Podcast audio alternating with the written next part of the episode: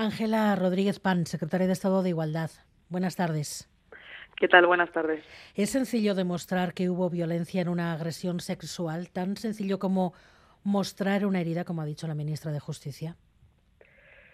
Creo que lo que hay que hacer es un esfuerzo por cambiar el foco en esta cuestión y, escuchar a todas esas mujeres que han vivido verdaderas dificultades para poder probar haber sido violadas en los juzgados.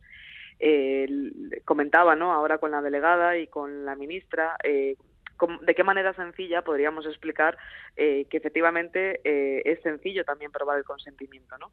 Y hay una reflexión que ha hecho alguna vez la catedrática de Derecho Penal, María Cale, en la que, mm, eh, que es una de las redactoras de la ley, además de una jurista bueno, de, de, reconocido y mundial prestigio sobre la materia, decía que del mismo modo que se puede preguntar pues si ha habido violencia y, por ejemplo, preguntar por los partes médicos, pues también se podrá preguntar en primer lugar, por ejemplo, si hubo alguna conversación previa, por ejemplo, al respecto de eh, cómo eh, evitar eh, un embarazo o qué te gusta hacer en las relaciones sexuales. Cosas tan sencillas como estas, que forman parte de nuestras conversaciones cotidianas cuando tenemos relaciones sexuales, son suficientes para saber si se trataba de una conversación, si se trataba de una relación sexual consentida. Creo que hemos normalizado el no hablar de este tema y el no preguntarnos cómo nos damos cuenta de que hay una relación sexual consentida. Es bastante fuerte que tengamos que hacernos estas preguntas a día de hoy, porque eso quiere decir que puede que haya muchas relaciones sexuales en las que mm, alguna de las partes no está teniendo muy claro si eso es una relación sexual que se quiere tener. Y por tanto, eh, creo que abrir este debate, que era lo que también pretendía el movimiento feminista cuando sale a la calle con, con la sentencia de la manada, es un debate importante. Lo que es verdaderamente triste es que tenga que reabrirse con una ley ya aprobada y que, mm, desde luego, más allá de los indeseados efectos que una minoría de, tribunales están eh, eh, aplicando con estas rebajas de sentencias, que desde luego provocan mucha, mucha preocupación social y que compartimos, esta preocupación social está claro que, que, esta, eh, que esta reflexión ya considerábamos superada. No queremos que las mujeres tengan que volver a demostrar que han sido eh, violentadas para demostrar que han sido violadas. Y esto es un retroceso muy peligroso para los derechos de las mujeres en nuestro país. La ley de, libertad sexual se va a reformar. Pedro Sánchez ha dicho esta mañana que había un error y que hay que corregir los efectos indeseados de ese error. ¿Ese mensaje va para el Ministerio de Igualdad? Hay un diagnóstico compartido en el seno del Gobierno eh, que es importante y es que ninguna reforma penal va a servir ahora para eh, enmendar esos efectos indeseados de rebajas de pena. Y yo quiero ser clara con esto porque es una cuestión relevante. Nadie quería que esto sucediera, ni las personas que redactamos la ley, ni las personas que la aprobaron en las Cortes Generales, en Congreso y Senado, ni tampoco todos los expertos y, desde luego los órganos consultivos que avalaron la norma, ¿no? como el Consejo Fiscal o el Consejo General del Poder Judicial. Estos dos últimos, de hecho, hicieron aportaciones críticas a la norma antes de que saliera del Consejo de Ministros en el verano de 2021 y estas modificaciones fueron hechas. Eh, la ley se cambió, se rectificó porque tenía errores y en aquel momento se hicieron cambios para que la ley fuera mejor. Por tanto, nadie supo prever que esto iba a suceder, nadie quería que esto sucediera y lamentablemente una reforma ahora del Código Penal no va a, no va a evitar lo que ya ha sucedido. ¿Qué podemos hacer? ¿Qué es lo que sí podemos hacer? empujar la implementación de la norma en la dirección correcta. Que esto pasa por hacer lo mismo que hizo Zapatero cuando se aprobó la ley de violencia de género y recibió esa contestación tan fuerte en esos juzgados con esas cuestiones de inconstitucionalidad, que no eran otra cosa que jueces diciendo que la ley era inconstitucional. ¿Qué hizo el gobierno de Zapatero de entonces? Decir, creemos juzgados específicos, creemos unidades de violencia, formemos a los jueces, garanticemos que las mujeres tienen asistencia jurídica gratuita y esto es lo mismo que estamos planteando para eh, empujar e implementar la ley de libertad sexual. ¿Pero la ley tiene que corregirse o no? Nosotras siempre hemos dicho que la propuesta penal es sólida y que lo que hace falta es desarrollarla y que toda la parte más importante que tiene que ver con que llegue la especialización judicial y que llegue la especialización de los operadores jurídicos y la, el apoyo psicológico para las víctimas es igual de importante que el resto de medidas que se están poniendo encima de la mesa. Creemos que el Partido Socialista eh, se ha visto muy presionado por el Partido Popular y por otros sectores conservadores, eh, judiciales y mediáticos y se han visto obligados a poner encima de la mesa una propuesta que saben perfectamente que no va a evitar esas rebajas de penas. Una propuesta penal que se apruebe ahora no lo va a evitar. Ahora bien, nosotras llevamos desde diciembre eh, estando dispuestas a ceder lo que sea necesario, salvo una cuestión, que es tocar el modelo del consentimiento. Entendemos que el presidente quiera poner encima de la mesa una propuesta penal eh, que ayude a reducir el margen de interpretación a, futuro que puedan tener los jueces y que pueda dar cierta tranquilidad a la ciudadanía, a pesar de que no va a solucionar el problema que tenemos encima de la mesa. Sí podría solucionarlo, empujar la implementación de la norma en lo que tiene que ver con la especialización de los juzgados, por ejemplo. Pero eh, estamos dispuestas a ceder y así lo llevamos diciendo desde hace eh, un par de meses a nuestro socio de gobierno y hemos hecho hasta seis propuestas diferentes en las que todas ellas efectivamente aceptábamos la posibilidad de subir las penas pero en ningún caso aceptábamos la posibilidad de eliminar ese modelo de consentimiento, que hay que recordar, por otra parte, que España eh, tiene que hacer esta modificación porque lo mandata el Convenio de Estambul. No es un capricho única y exclusivamente de lo que el mandato de las feministas escuchaba en las calles, sino que también es una, un mandato, mm, bueno, de un tratado que ha sido ratificado por nuestro país y que, por tanto, forma parte de nuestro derecho interno y que dice con claridad en su artículo 36 que tenemos que reformar nuestro Código Penal para poner el consentimiento en el centro. Más de 300 rebajas de pena son muchas. Efectos indeseados de una buena ley, decía, por ejemplo, también el presidente del Gobierno, Pedro Sánchez. Entre esos efectos indeseados comparten que está la revictimización de las víctimas de agresiones sexuales. Absolutamente. Y, creo que no hay palabras con las que poder empatizar que esto suceda. Eh, creo que desgraciadamente eh, la violencia sexual es algo que se vive sobre todo con mucha impunidad en nuestro país. Eh, son muy pocas, desgraciadamente, las mujeres que se atreven a denunciar, solamente un 8% se atreven a denunciarla y, desgraciadamente, de ese 8%, eh, las, las condenas y las sentencias son menos aún. Por tanto, estamos hablando de una pirámide absolutamente invertida, de un iceberg en la que solamente estamos viendo la superficie. Y creo que lo único que podemos decir es eh, que lo sentimos y que nos hubiera gustado que esto no hubiera sucedido, pero que mm, nadie en este país fue capaz de prever que habría jueces que a pesar de la voluntad del legislativo y el ejecutivo aplicasen la norma de esta forma. Pero quiero dejar claro que son decisiones judiciales. Si la reforma se hubiera cometido antes, si esta proposición de ley hubiera llegado antes al Congreso, se hubiera evitado que ese número creciera tanto. No, no se hubiera evitado son decisiones judiciales. Estas decisiones judiciales están interpretando cosas que son muy preocupantes. Hemos visto algunos autos de estas rebajas en las que se dicen cosas tan fuertes como, por ejemplo, eh, obviar eh, que en una felación que un padrastro obliga a su jastra a hacerle, no existe abuso de superioridad obviar, por ejemplo, que en una violación a una esposa no hay que utilizar el agravante de esposa, que es un agravante que pide el Convenio de Estambul que se cree y que se crea con la Ley de Libertad Sexual. Pero todas las rebajas... Estas, decisiones son interpretaciones judiciales y es importante recordarlo porque nosotras ni en el Ejecutivo ni en el Legislativo, desgraciadamente, podemos eh, obligar a los jueces a interpretar una norma de una manera u otra. Pero todas se, deben a esa interpretación errónea de, de, los jueces de a no, a no tener en cuenta los agravantes a pasar por alto situaciones de, poder como usted nos ha descrito?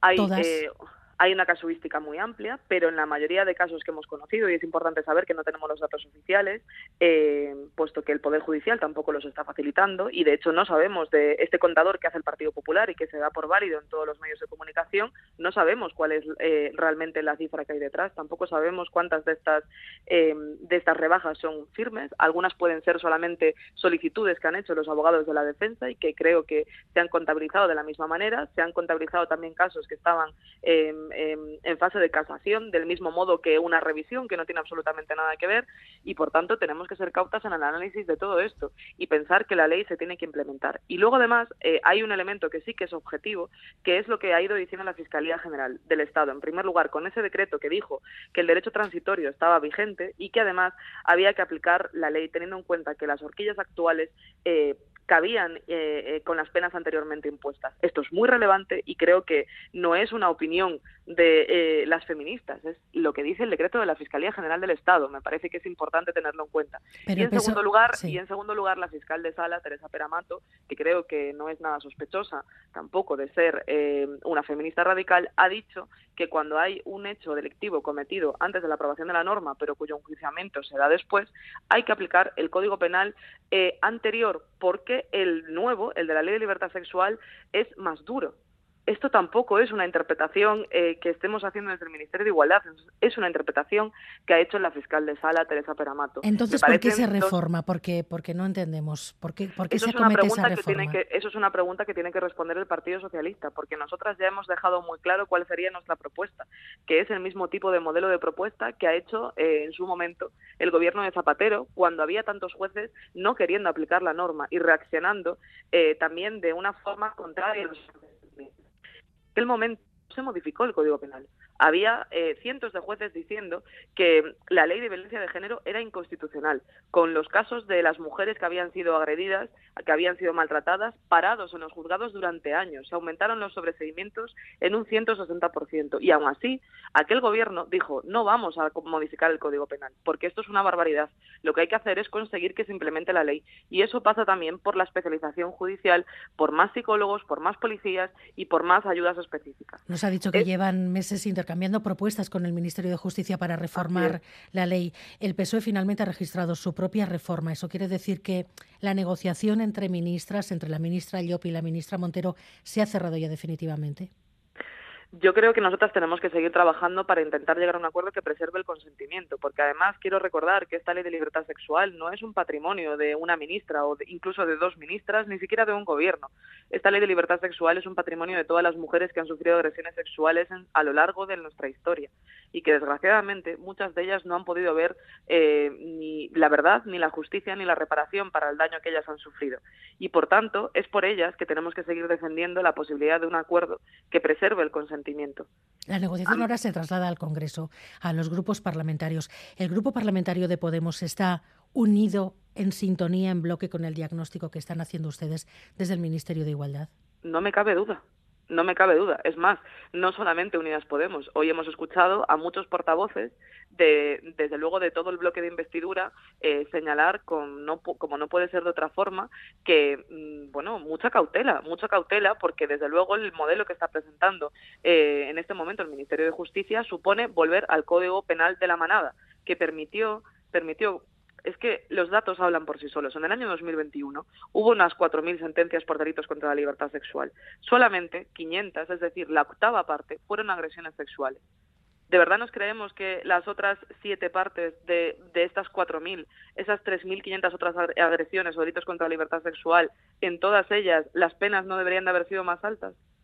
El problema es que la violencia eh, no puede ser la primera pregunta que le haga un juez a las víctimas, porque hay muchísimas agresiones sexuales que son gravísimas, pero que esa gravedad no depende de la violencia que hayan sufrido las víctimas. Y hay una cuestión que dice el convenio de Estambul a través del grevio que es muy relevante y que es científica. Hay una cuestión que sufren más de la mitad de las mujeres cuando son violadas, que se llama inmovilidad atónica. Esto quiere decir que por el miedo intenso que se sufre, e insisto que esto lo dice el grevio, por el miedo intenso que se sufre, una mujer se queda paralizada. Como se queda paralizada, no hace falta ejercer violencia para violar a esa mujer. Simplemente lo que el agresor quiere hacer lo hace y punto. Estas mujeres no merecen que la pena que tenga ese agresor sea más grave porque se han quedado paralizadas por el miedo que sufrían. Este es el modelo de calvario probatorio al que quiere volver en este momento el Ministerio de Justicia. Y nosotras tenemos que seguir insistiendo porque esto es un patrimonio de las feministas y no solamente de un gobierno en que necesitamos un código penal que proteja el consentimiento, que proteja a las mujeres. Y por tanto, claro que vamos a seguir insistiendo. Y creo que una reflexión importante que desde luego nos debería de hacer darnos cuenta de que lo que se está planteando tiene algunos riesgos es que quien ha salido en primer lugar a quererlo apoyar es el Partido Popular e incluso Vox. Hay un análisis bastante extendido que el PSOE está tratando de evitar daños porque no se puede permitir mantener este nivel de alarma social en campaña electoral. ¿Podemos sí puede permitírselo? Nosotras lo, que no nos podemos permitir es, eh, con nuestros votos, con nuestra capacidad, con nuestra fuerza política, volver a un código penal que va a eh, obligar a las mujeres a volver a pasar por este calvario probatorio. Eso es lo que no nos podemos permitir. A nosotras no nos han votado para eh, ceder ante las presiones judiciales o mediáticas porque tenemos miedo a cómo se va a dar una campaña electoral. nosotras, estamos aquí, nosotras estamos aquí para defender los derechos de las mujeres. Es que no me cabe otra posibilidad. sino ¿para qué hacemos política si no es para esto? es que no entiendo lo de los cálculos electorales. De verdad que es difícil de entender cuando lo que nos estamos jugando aquí es que haya mujeres que tengan que volverse a su casa sin una sentencia, sin una ayuda para poder superar lo que han sufrido por un cálculo electoral. ¿Pero esto qué es? Si la reforma sale adelante sin el voto de, de Podemos. ¿Quién sale rectificado? ¿Solo el Ministerio de Igualdad o todo el Gobierno, que es quien aprobó la ley? Nosotros no estamos pensando en estos escenarios, estamos pensando en un escenario de trabajo de trabajo riguroso, de trabajo a puerta cerrada, que es lo que hay que hacer cuando se quiere llegar a un acuerdo, y, eh, por supuesto, de preservar el modelo de consentimiento. No estamos ni hablando ni de votos, ni de cálculos electorales, y de verdad creo que las víctimas están cansadas de escuchar esta conversación.